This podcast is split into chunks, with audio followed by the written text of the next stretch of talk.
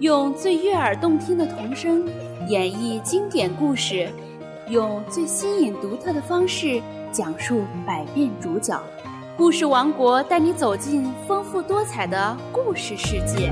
红色竹蜻蜓悄悄落地，我轻轻地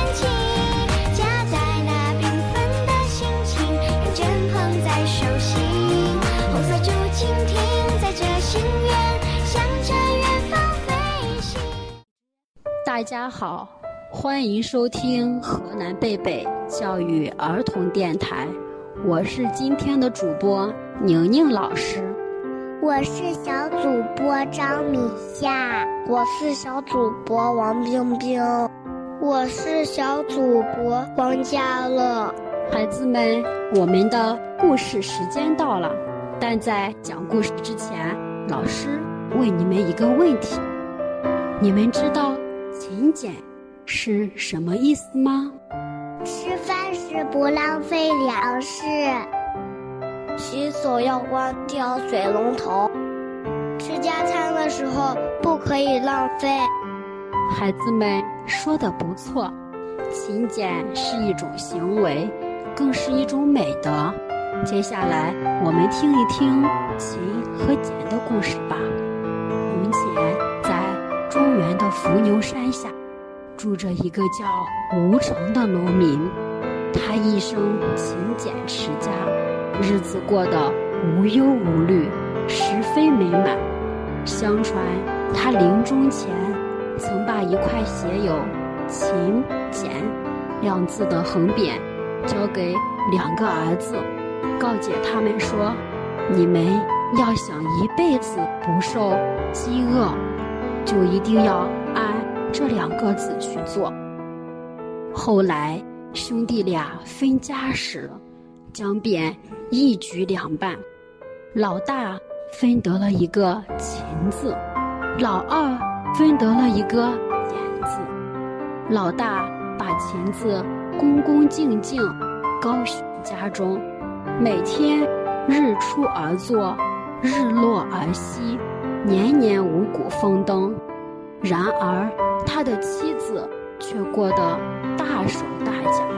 孩子们常常将白白的馍吃了两口就扔掉，久而久之，家里就没有一点余粮。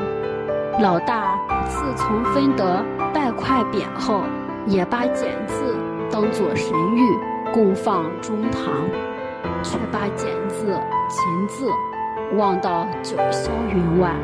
他疏于农事，又不肯精耕细作。每年所收获的粮食就不多，尽管一家几口节衣缩食、省吃俭用，毕竟也是难以持久。这一年遇上大旱，老大、老二家中都已早是空空如也。他俩情急之下扯下字匾，将“勤俭”二字踩碎在地。这时候，突然有纸条从窗外飞进屋内，兄弟俩连忙抬起一看，上面写道：“执勤不俭，好比端个没底的碗，总也盛不满；执钱执紧不钱，坐吃山空，一定要受穷挨饿。”兄弟俩恍然大悟：“勤俭二字原来不能分家。”相辅相成，缺一不可。要吸取教训以后，他俩将“勤俭持家”四个字贴在自家门上，提醒自己，告诫妻室儿女，身体力行，以后日子过得一天比一天好。勤俭节约是中华民族的优秀传统。我们每一个炎黄子孙都应该努力继续并发扬光大。让我们从现在做起，从小事做起，把节俭真正落实到行动，是养成勤俭节约的好习惯。